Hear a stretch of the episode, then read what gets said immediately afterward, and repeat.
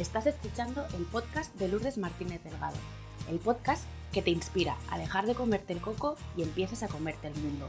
Sube el volumen que empezamos.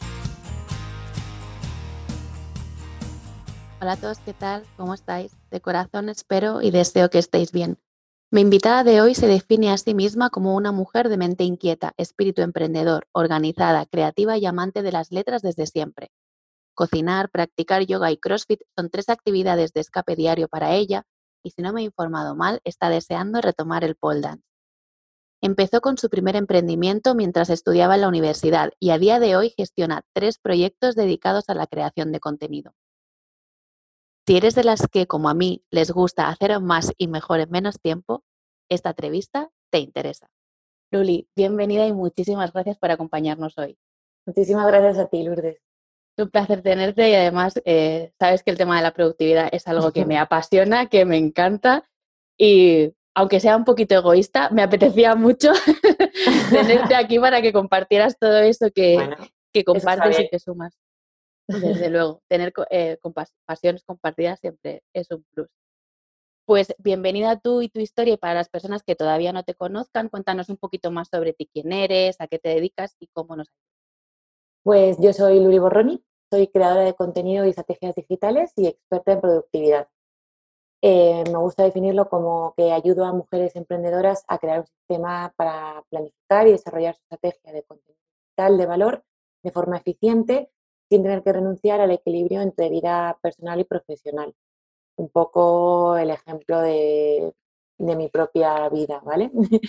y pues todo esto lo hago trabajando con ellas la productividad y la creatividad como pilares para la creación de un contenido eficiente. Para mí es muy importante cuando emprendes sentirte feliz de haber tomado esa decisión, de haber dado ese paso y no sentirte una esclava de lo que haces. Entonces creo que trabajando un poco la productividad se puede conseguir esta felicidad. Y antes de ir un poco más de lleno a cómo conseguimos esta, esta felicidad ¿no? a través de, de planificarnos y gestionar mejor nuestro tiempo, me gustaría saber em, si siempre has tenido claro que querías emprender, ya decía al inicio que tu primer emprendimiento empezó súper pronto estando en la universidad, pero en qué momento vital te encontrabas o qué resonaba contigo cuando tú decides establecerte por tu cuenta. Mira, la verdad es que yo creo que tengo alma emprendedora, porque además, incluso cuando estudiaba y tal, yo le decía a mi chico, es que yo cuando salga quiero tener mi propia empresa. Cuando trabajaba de promotora, me acuerdo perfectamente que le decía, es que yo puedo hacer una empresa de esto y coordinarla. como que siempre he querido ir a más, ¿no? Entonces, como bien dices, recién salí de la universidad y inicié con mi primer emprendimiento, que es una revista de moda digital que a día de hoy sigue en funcionamiento, que invito a visitarla, es el Atelier Martín. Y esto, mira, surgió, ¿cuál era mi momento vital? Yo llevaba un año colaborando en una revista de moda que por problemas de salud de la dueña tuvo que cerrar. A mí me gustaba muchísimo, me había involucrado muchísimo y había aprendido tanto que cuando me vi que ya se acababa, pensé, ¿y por qué no abro yo una?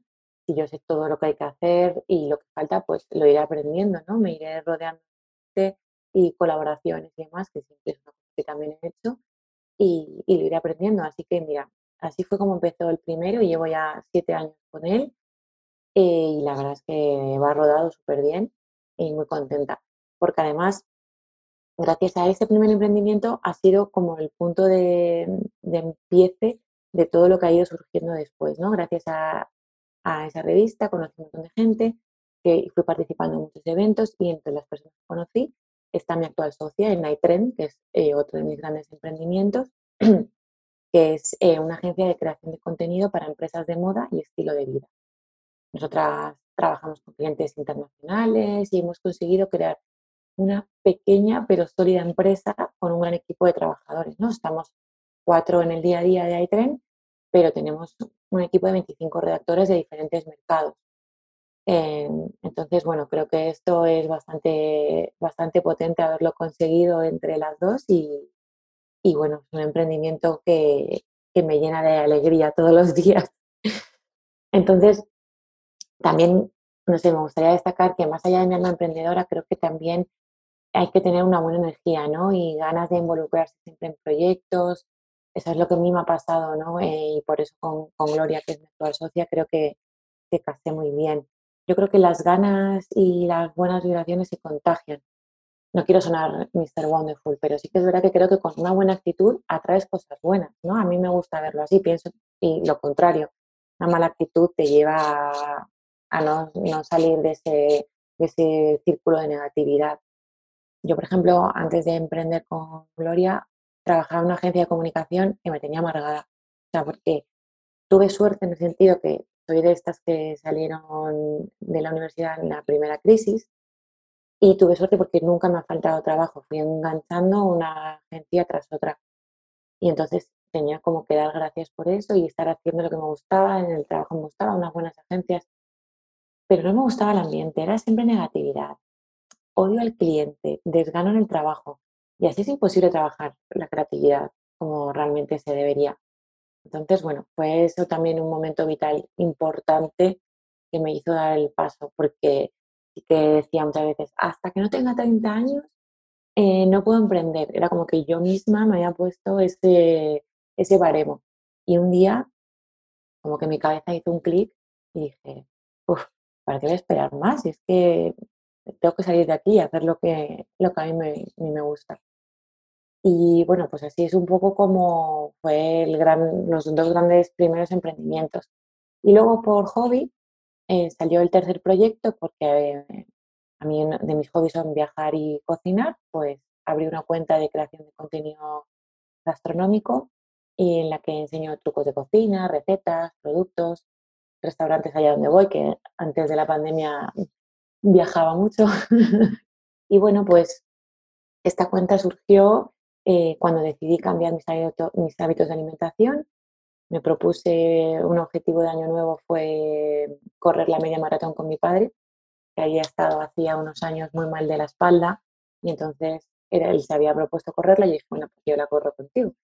Y así empecé a darme cuenta que tenía que mejorar mis hábitos de alimentación, que tenía que empezar a, a practicar deporte y así empecé con yoga, crossfit, como también has dicho y, a correr. Y bueno, pues la cuenta fue muy, tuvo muy buena acogida. Empecé a crecer en seguidores y a recibir colaboraciones. Y a día de hoy ya es un proyecto que, que monetizo de manera de creación de contenido también. Hago ebooks o genero vídeos para, para clientes de gastronomía y bueno, un poco lo que me vayan pidiendo. Antes también de la pandemia había bastante de evento y de talleres de cocina, que eso me encantaba. Pero bueno, ya, ya volveré. y bueno, pues esto es, esto es un poco mi tema del emprendimiento. Sí, has tocado temas eh, para mí fundamentales, ¿no? El, el, reconocer tus talentos, el reconocer tus, tus fortalezas, potenciarlos, impulsarlos, ¿no? Y esto que dices que a veces nosotras mismas nos ponemos nuestro propio techo y decir, ¿por qué tengo que esperar a los 30 si yo me siento preparada para hacerlo y lo que me falta es ese punto de, confianza en mí misma. Entonces, entiendo que en este camino, y además hablas de un recorrido eh, con diferentes socios que entiendo que no funcionaron por relaciones, ¿no? Esto de lo que, lo que proyectas es lo que atraes, que yo puede quedar muy, muy zen, muy Mr. Wonderful, pero realmente es una creencia. yo que te conozco de un tiempo, te, oigo no solo hablar, sino vivirlo y trasladarlo de esta manera, que para mí es lo que le da coherencia a, a tu mensaje, ¿no? Hablas también de hacer colaboraciones, hablas de gestionar un equipo de cuatro personas, eh, digamos, de manera mm, más, más eh, íntima y luego tenéis 25 personas también con las que trabajáis haciendo diferentes tareas. Entiendo que en este camino han surgido diferentes obstáculos y diferentes barreras. Y entonces me gustaría saber cuál es esa herramienta que a ti te ha ayudado a ir superando. Mira, en principio te diría que es eh, de todo sacar un aprendizaje y, ponerle buena actitud. Eh, yo me he encontrado varios obstáculos. En principio, dos emprendimientos, entre estos que han salido adelante, hubo otros dos que no salieron bien. Eh, los dos emprendimientos los arranqué como todos, con ilusión, pero sin valorar las consecuencias, la viabilidad, la viabilidad, rentabilidad y eficacia de los mismos, ¿no? Digamos que esto, de esto aprendió a no perder la ilusión y las ganas por las cosas, está claro pero sí a darme unos minutos después de ser la cristiana soñadora que todo lo ve posible y que solo visualiza el éxito para analizar detenidamente si, merece la pena, ¿no? O sea, no digo únicamente centrarte en lo económico, también en el tiempo.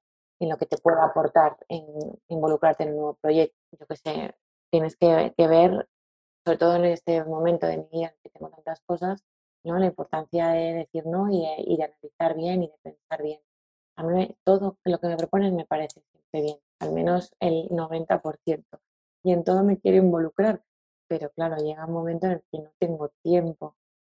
sería peligroso tenerlo porque me seguiría involucrando.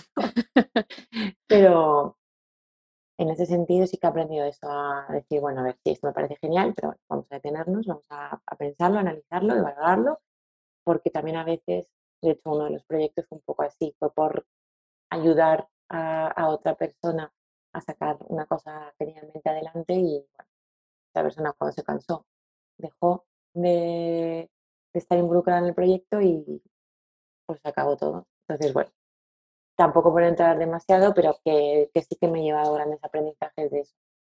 Y luego otro obstáculo que, me he encontrado a nivel laboral ha sido con gente, llamarlo abusadora. Yo, como te contaba, por mi ilusión y siempre sí, sí que soy a veces fácil de, de embaucar. Pero bueno, gracias a los años y los aprendizajes cada vez va saliendo más el no por mi propia salud y disponibilidad y porque lamentablemente todas estas cosas, encontrar ese tipo de gente, la vida te va haciendo más dura, ¿no? Entonces, de momento, como dicen mis amigas, sigo viviendo en Lulilandia, que eso me, hace feliz porque creo que es un rasgo de mío y que me potencia mucho y, me hace vivir con mucha alegría, pero sí que es verdad que ya vas ojo las colaboraciones con quien las haces y vas analizando bien a las personas porque no te puedes fiar de todo el pero... Esos serían mis dos grandes aprendizajes. Coincido contigo en esto que dices, que importante es saber equilibrar mente y corazón, ¿no? O sea, mente y corazón, pasión e ilusión, eh, y, cómo de asociado está con el tema de poner límites y decir que no y, y, ver la realidad que tenemos y cuáles son nuestras prioridades. Creo que en cualquier faceta de nuestra vida, pero cuando emprendemos es crucial y es vital tener claros eh, estos objetivos, hasta dónde sí y hasta dónde no, esa horquilla ¿no? de máximos y mínimos. Sí, yo coincido contigo que este ha sido uno de los aprendizajes también. Em, has empezado ya a hablar de productividad, de esta idea, y me gustaría eh, que nos hablaras un poco de qué es la productividad trasladada al mundo del emprendimiento. Pues mira, como yo lo veo es la capacidad de saber organizarte con todo lo que tienes, pero de manera realista. Yo, por ejemplo, como os he contado, abarco muchas cosas, es cierto, pero yo soy hiper mega organizada. O sea, de hecho, en la universidad, eh, lo conté en uno de mis primeros cuando me abrí la cuenta, una amiga me dijo que sí era hiperactiva. Que, bueno, pues en, el, en principio me reí y luego me sentó mal y digo, pero, pero ¿por qué me que soy hiperactiva? Luego ya entendí que, como tú un día me dijiste, está en ella las limitaciones propias que, que estoy intentando reflejar en mí mi madre, por ejemplo, me ha llegado a decir que se cansa solo de pensar en todo lo que hago. Cuando le cuento, dice, pero bueno, yo es que me, agoto de, escucharte. Pero yo creo que de verdad con una buena organización es posible. cada uno tenemos un ritmo, eso también es cierto y hay que partir de esa base. Por eso digo lo de que hay que ser realista y adaptarte a tu situación. ¿no? Porque de primeras la gente piensa, uh, yo no puedo con tantas cosas, menos si tengo hijos. Bueno, la parte de hijos no la puedo comentar en profundidad porque apenas llevo tres meses siendo madre. Pero de momento, estos tres meses, siendo que estoy todavía de baja y tengo a mi marido en casa, que es verdad que es un gran apoyo, de momento va bien la cosa, porque yo ya, como me anticipo bastante a las cosas por la organización, antes de dar a luz ya no estaba planificando cómo iba a ser todo esto cuando estuviera aquí el, el nene. Es verdad que es muy bueno y demás, que bueno, son factores externos que eso sí que no los puedes controlar, pero si tienes un sistema de organización previo, creo que lo puedes conseguir. O sea, es verdad que, por supuesto, la gente va a estar escuchando y va a decir, ya, bueno, pero es que si el niño está llegando todo el día, bueno, factores externos que obviamente no puedo controlar, pero si tengo todo más o menos controlado y organizado y, y una parte importante que hay, si puedes, por supuesto, a veces no puedes, también saber delegar. Entonces, bueno, sí que creo que, que si te sabes organizar, puedes conseguir más de lo que, de lo que te piensas. Y si no te sabes organizar, puedes aprender eso es. A organizarte. Eso es. Eso es. Aquí estoy yo, para ayudarte. Claro, es eh, justamente, justamente porque muchas veces, muchas veces como la teoría me la sé, pero tengo dificultad en el cómo, ¿no? Luego vamos a entrar un poco en el cómo. Y a mí me resuena mucho en esto que has comentado ahora del tema de la productividad, la parte fundamental de, saber ser flexible. Lo que tú decías, a veces hay factores externos que no dependen de nosotras y que no podemos controlar y que cuanto antes lo integremos, menos sufrimiento vamos a, tener en nuestro emprendimiento. ¿no? Pero ¿qué papel juega la flexibilidad en esto de la... Para mí es básico porque a pesar de que en mi consejo siempre será tener todo súper organizado, tener la capacidad de decir, bueno, pero esto a lo mejor no puede ser así, entonces tengo que tener la flexibilidad de saber mm, eh, cómo adaptarme a esta nueva situación. O sea, por ejemplo, eh, yo cuando estaba embarazada y me organizaba ya para todo el resto del tiempo, yo tenía una cesárea programada para un día. Cinco días antes eh, me tuve que ir al hospital porque pensaba que había roto aguas. Esto fue un, un inesperado. Yo me estaba planificando todo para estos cinco días que me quedaban terminar. Pero como no vivo al día, que eso es otra cosa que, también me gustaría comentar, pero bueno, si quieres más adelante cuando entremos más en profundidad en esto, eh, la, puede parecer contradictorio, pero el tener todo tan organizado te permite ser flexible. O sea, es como que tienes que tener una estructura y, así vas a poder eh, saber cómo reordenarte todo para eh, cumplir a los imprevistos. En cabeza como, como bloques ¿sabes? Que puedes ir encajando en otros lugares porque ya sabes dónde hay espacio para hacerlo. Yo me lo imagino así.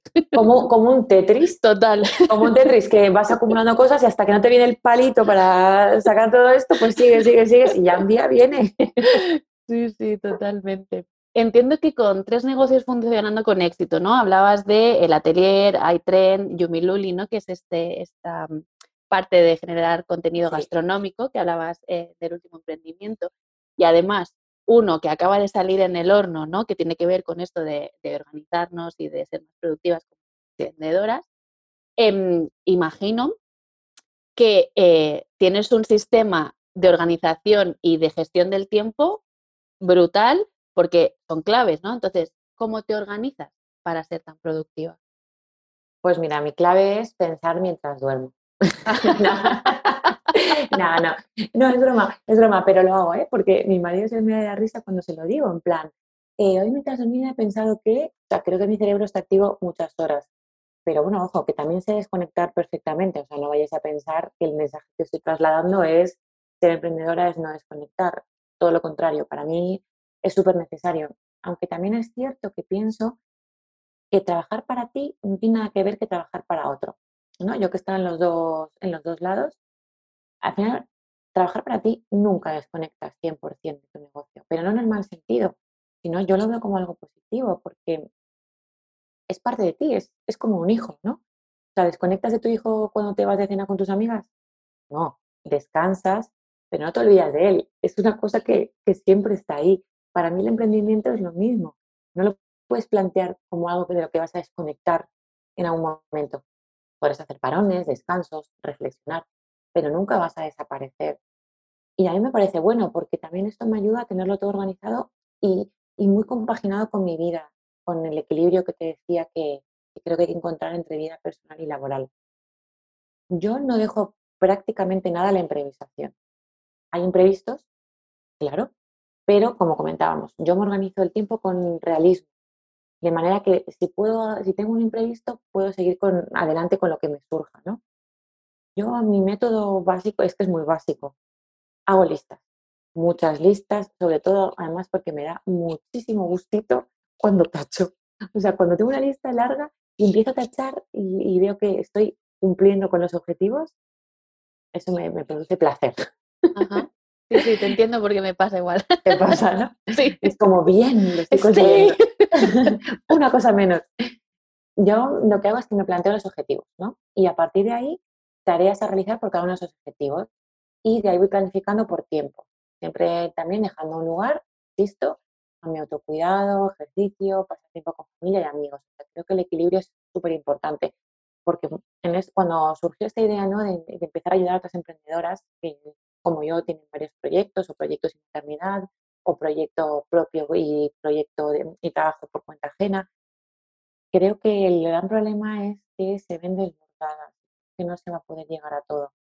Entonces, eh, eh, yo, de verdad, y además me sirvo de mi propio ejemplo, que creo que sí que se puede. Entonces, pues, esta es un poco la, idea de este último emprendimiento, poder ayudar a, encontrar el método de cada uno. De la sensación de sentirte desbordada, eh, yo también la he sentido y también la he pasado. Y ahora vamos a hablar ¿no? de, las diferentes etapas de, un emprendimiento ¿no? Y un tema muy concreto que es la generación y la creación de contenido. Pero es verdad que a medida que vas eh, creciendo o vas consolidando tu negocio, vas necesitando delegar y es súper importante también, entiendo, para no sentirte desbordada, tener muy claro como esa radiografía de lo que es tu negocio, de lo que son las tareas y cuáles son las mini tareas asociadas para poder ir delegando en cada profesional eh, y despreocuparte, o sea, seguir ocupada, pero no preocupada por esto, eh, sabiendo que todo va a funcionar bien. Y entiendo que ahí la planificación es fundamental. Totalmente. Es que si no te planificas, o sea, lo que no se puede es vivir al día, porque eso te va a servir un día, dos días, una semana, pero luego ya es como la bola de nieve, ¿no? Te va a ir persiguiendo, persiguiendo, persiguiendo hasta que un día vas a estar agotada y te va a atropellar. Entonces, lo mejor es encontrar un sistema de organización que encaje contigo, con tus hábitos, con tus necesidades, con tus objetivos y tus tareas y puedas adaptarlo a tu día a día. Y en cuanto a esto, a la creación de contenido, que es en lo que yo más me, centro, que es un problema. ¿Y por qué me centro en esto? Porque dentro de la organización y la productividad, creo que es un problema importante que me lo he encontrado de no sé qué publicar, no sé dónde publicar, no sé cuándo publicar.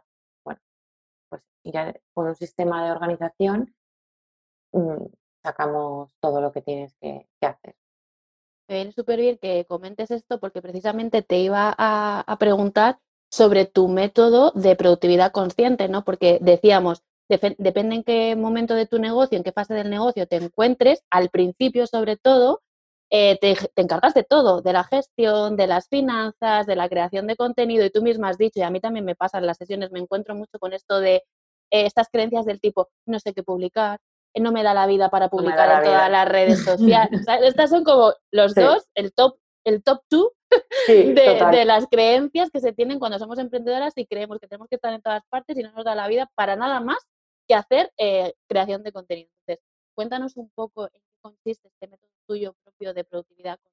¿Cómo podemos crear más contenido en menos tiempo? Mira, mi método consiste en planificar de forma global. Yo primero cojo el calendario, el calendario anual, marco fechas importantes, veo qué cosas encajan en cada uno de mis proyectos en esas fechas, por ejemplo, para moda, que es lo que trabajamos en mi tren, y para gastro, que es lo que trabajo en Yumiluli, esto es imprescindible porque me da muchas ideas de contenido el marcarme las fechas importantes en los calendarios. Para moda, véase Black Friday, eh, Cyber Monday, las semanas de la moda, eh, los, lanzamientos de diseñadores. Tener todo eso controlado te ayuda, además de estar actualizada en el sector, a tener muchas ideas de contenido. Para gastronomía, lo mismo. El día del cacahuete, el día mm, del aguacate, eh, la feria de no sé qué, la feria no sé cuánto. Todo esto, por ejemplo, recetas Halloween, ¿no? Pues eh, recetas tematizadas.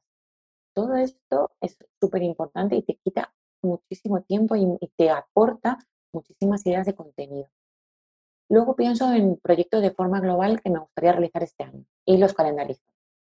¿no? Eso, si yo quiero lanzar, ¿no? Eh, hago aquí un adelanto en exclusiva. Yo para Yumiluli voy a lanzar un ebook de recetas de, otoño. Esto yo ya lo tengo pensado, ya lo tengo calendarizado que en el cuarto trimestre, dedicado al otoño-invierno, voy a lanzar un ebook. Lo voy planificando y me voy haciendo, eh, bueno, pues buscando patrocinadores, marcas que quieran colaborar, elaborando las recetas, buscando la plantilla, pensando en el diseño de fotos, ¿no? Todo eso necesitas un tiempo, no es que un día de repente dices, hago un ebook. Que puede ser, ¿eh? que te puede salir bien una vez, pero lo habitual. Requiere, requiere un tiempo. Y bueno, entonces, eh, una vez que tengo claros los, los proyectos de forma anual, los bajo trimestrales para tenerlos más cercanos y ya pues haces un retro timing con, dentro de, cada mes, de, de cada mes para que nada se te escape. Y luego, por ejemplo, el trabajo diario lo hago organizando la semana el viernes. Y la última cosa que hago los viernes antes de apagar el ordenador es eh, ponerme las horas para cada, una de las tareas de mi lista. Procuro ser holgada, porque así si me sobra tiempo la aprovecho para otra cosa, para otra tarea o para descansar.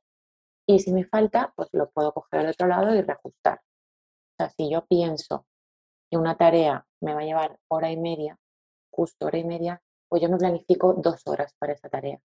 Tengo media hora de imprevistos, pues ahora me puede surgir que el niño se me ponga a llorar, me quiera comer antes, em, que vengan a arreglar no sé qué, que se me estropee el ordenador. Bueno, imprevistos todos, todos los que, los que hay. Eh, luego, en cuanto a lo de crear más contenido en menos tiempo, es como el, lema de mi, de mi, programa, es eh, la idea es saber reciclar lo que haces. ¿no? Si todo lo que has ofrecido a tu audiencia ha funcionado, también hay un poco de análisis en el método y quieres comunicarlo en diferentes formatos para diferentes plataformas, pues aprendemos a hacer esto. ¿no? Eh, de esta manera podrás tener presencia allí donde quieras, pero de forma optimizada, que tampoco se trata de publicar por publicar. Es decir, yo hago, genero un contenido y lo pongo en Twitter, en Instagram, en TikTok, en LinkedIn, en YouTube, en Facebook. Yo no estoy de acuerdo con eso. No se trata de eso, sino de optimizar para cada red si te interesa estar en esa red. Entonces, en mi programa, que verá la luz en, muy corto plazo, compartiré muchos ejercicios prácticos para llevar esto a cabo, eh, las estrategias para conseguirlo y que sea algo sostenible en el tiempo. También hay una cosa que me gusta destacar de este programa, porque yo lo he visto en muchos programas, de el método no sé qué, el método no sé cuántos, que son métodos muy buenos. Pero a mí lo que me gusta en mi programa es ayudarte a encontrar el método que tú necesitas, el que se adapta a tus necesidades.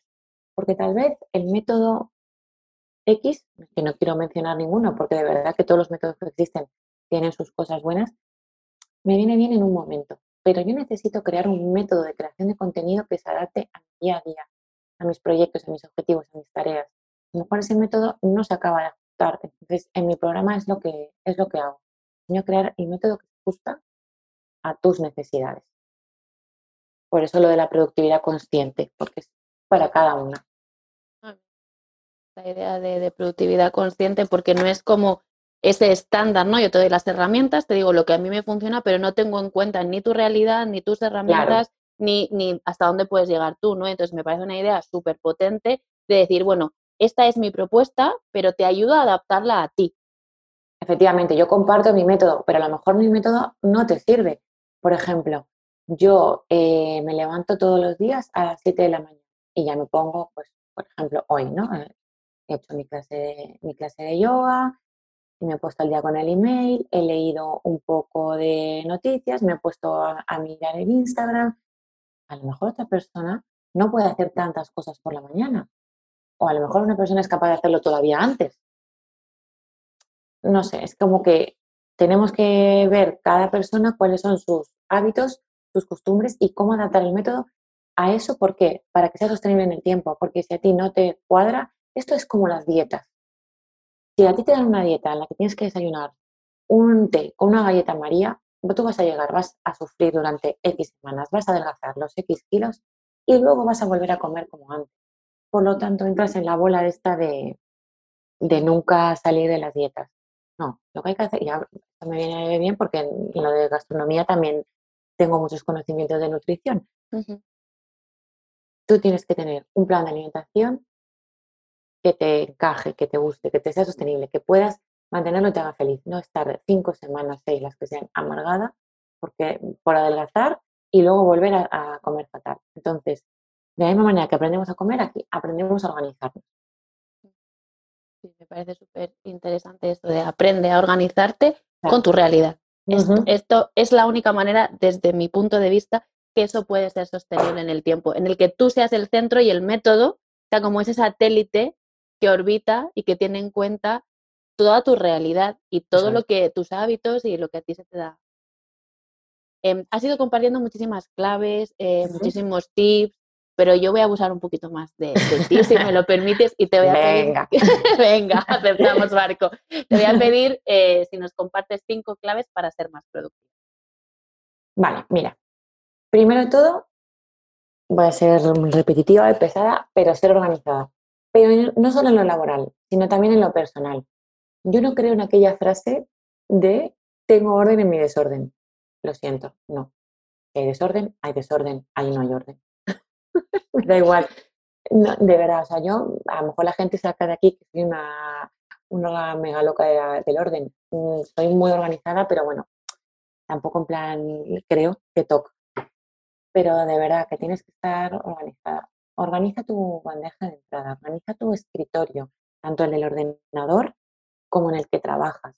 Eh, organiza, bueno, me voy a centrar en el panorama laboral, pero bueno, también creo que tener una casa organizada te ayuda a ser organizada dentro de las posibilidades, ¿eh? obviamente, no voy a entrar en la vida particular de cada uno. Pero a nivel laboral, que es lo que nos ocupa, yo no puedo tener la mesa llena de papeles, de cosas, de tal, no me puedo concentrar bien. El escritorio lleno de documentos descargados, pantallazos, eh, la bandeja de correo con 26.000 emails por leer. Creo que son cosas que no te ayudan a ser, a ser productiva. La otra clave que te compartiría sería definir tus objetivos. De esta manera sabrás cómo actuar y qué tienes que llevar a cabo. Para el siguiente consejo que te diría que es la planificación, lo que he dicho antes, no vivir al día con tu proyecto. Si no vives al día con otras áreas, menos lo hagas con la creación de contenido, que es lo que te va a ayudar a tener más visibilidad. Entonces, tienes que ser precavida en esto. ¿Cómo conseguirlo? Estableciendo una rutina. ¿Por qué? Porque así vas a automatizar mentalmente muchos procesos y te irán saliendo solo. Entonces, es lo que digo, ¿no? De no dejar nada a la improvisación tu rutina, con, rutina, no digo que sea súper estricta, rollo, pues esto me levanto a las seis, hago yoga, veo la tele, leo las noticias, tal. No, sino que unos hábitos más o menos laborales que te ayuden a ir eso, automatizando mentalmente muchos procesos y a ser mucho más ágil.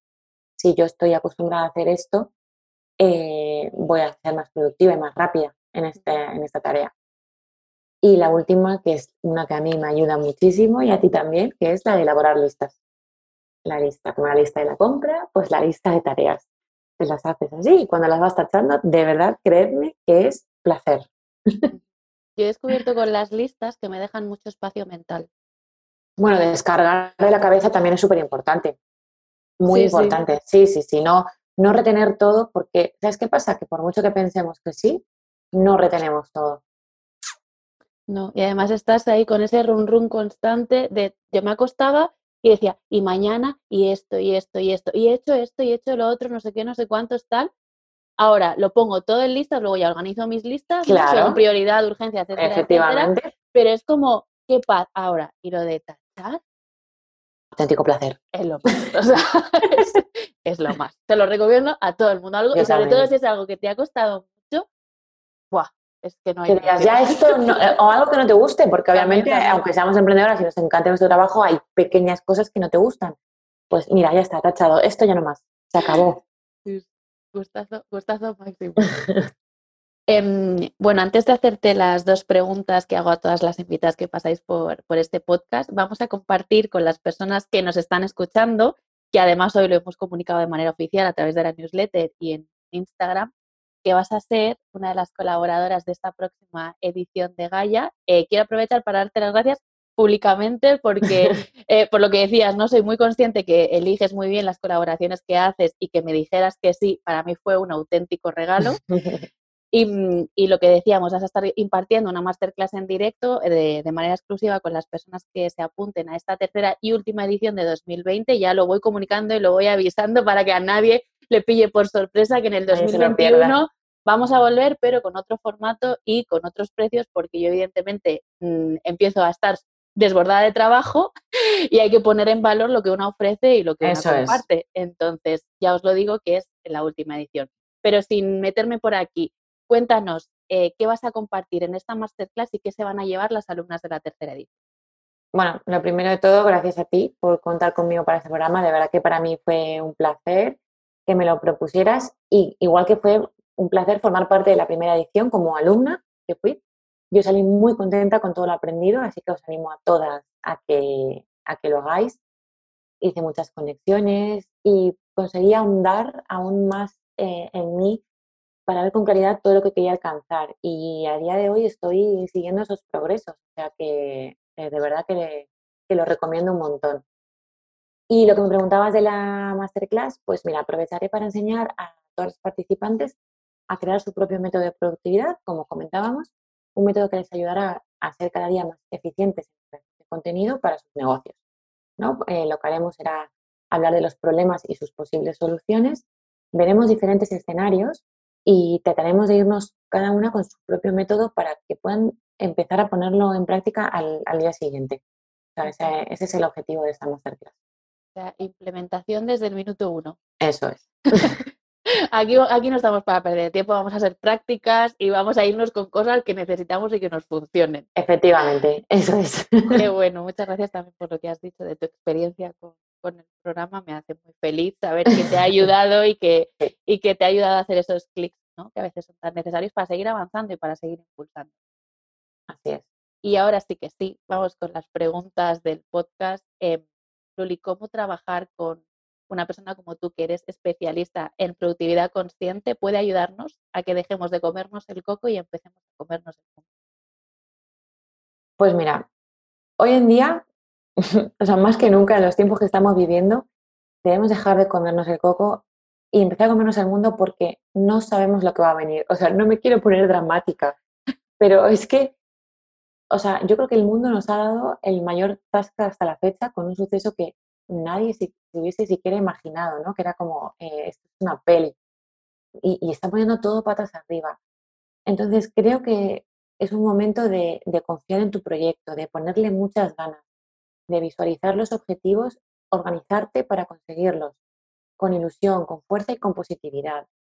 Mm, pensar que el desorden y la improvisación no te van a ayudar en este momento. Y yo sé que que como emprendedora tienes mucho en la cabeza, tienes mucho encima de la mesa, pero te puedes centrar, mm, eh, coger un tiempo de reflexión y organización antes de actuar, ¿no? Quizás hoy pienses que no tienes ese tiempo, que no te puedes permitir ni, un parón, pero de verdad que yo te recomiendo que lo hagas, que, pares un, un día, medio día y visualices todo, te centres, porque al final, aunque ese día te sientas que vas a estar atropellada, te va a dar muchos, muchos buenos resultados y mejores beneficios en el futuro. Yo coincido con lo que dices porque hace como un par o tres de semanas tuve un momento de muchísimo bloqueo, muchísimo bloqueo. Estuve dos horas dándole vueltas a un tema y no fui capaz de encontrar una solución. ¿Y sabes lo que hice? Cogí y me fui a dar un paseo por la montaña. Claro. Porque era la única forma que yo sabía que me iba a desbloquear. Si seguía empeñada en tengo que ser productiva, tengo que sacar esto adelante, tengo que no sé qué, no estaba avanzando absolutamente nada. Además, la sensación de no estar consiguiéndolo como que cada vez era mayor y me pesaba más. Y dije, para, para y en medio del campo reflexiona. Sí, y es que además esos bloqueos van creciendo y se van retroalimentando y ya no eres ni productiva, ni creativa, ni resolutiva, nada. Estás bloqueada, no sale bien, nada. Te atascas con una tarea dos horas, que a lo mejor es una tarea que la tenías en una hora y entonces por eso es, es recomendable hacer ese parón aunque sientas que, el tiempo apremia y que no puedes, de verdad, luego ya lo cogerás de otro sitio, porque además vas a refrescar y vas a estar más abierta y más capaz de conseguirlo. Y si pudieras elegir con quién te sentarías a tener una conversación, ¿con tu yo niña o con tu yo adolescente y qué le dirías? Pues mira, yo me sentaría con mi yo adolescente, que era una persona muy diferente a, a mi yo de ahora, pero le diría que lo está haciendo muy bien, que aunque haya momentos en los que no vea claro su futuro, en los que le sobrepase todo esto de tienes que ser responsable y hacer las cosas mejor, que al final ha ido por un buen camino y que disfrute todo lo que pueda, que elija bien a la gente eh, con la que pasar el tiempo, que se equivoque lo que se tenga que equivocar, porque de todos esos, errores ha sacado muy buenos aprendizajes, son los que le han llevado al lugar que está hoy, en el que es feliz. Oh, qué bonito, muchas gracias por abrirnos esta parte un poco más íntima. Y mm, ya para cerrar, para terminar, cuéntanos dónde te pueden encontrar esas mujeres que han resonado contigo y que crean que tú eres la persona que les puede ayudar a aprender o a potenciar su productividad. Pues estoy en luliborroni.com y arroba luliborroni en, en Instagram. Y bueno, ya os cuento también las webs de mis proyectos por si también os queréis pasar para conocerlos es yumiluli.es, el de gastronomía, elatelier.com, la revista digital de moda, y aitren.es, eh, la agencia de creación de contenido especial de moda. Después dejaremos todos los enlaces en las notas del podcast para que puedan estar a, un clic de distancia, sea mucho más fácil encontrarte.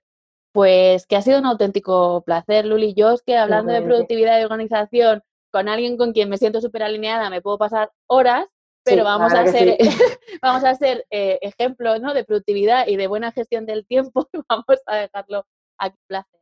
Mil gracias por todo lo que has, aportado, por todo lo que has sumado. Nos vemos en Gaia, en la tercera edición, en tu Super Masterclass, que voy a ir con papel y boli para, sí, sí, para aprender. Para sacarle todo el jugo posible. Hombre, para eso está. Y a todas las personas que habéis llegado hasta el final, muchísimas gracias por vuestro tiempo y como siempre nos vemos el próximo martes. Adiós. Muchas gracias por llegar hasta aquí y escuchar el episodio de hoy. Y recuerda, si estás escuchando este episodio antes del 6 de noviembre de 2020, todavía puedes reservar tu plaza para la tercera edición de Gaia, un programa grupal de acompañamiento para emprendedoras y mujeres valientes como tú que quieren construir su propuesta de valor en cuatro semanas.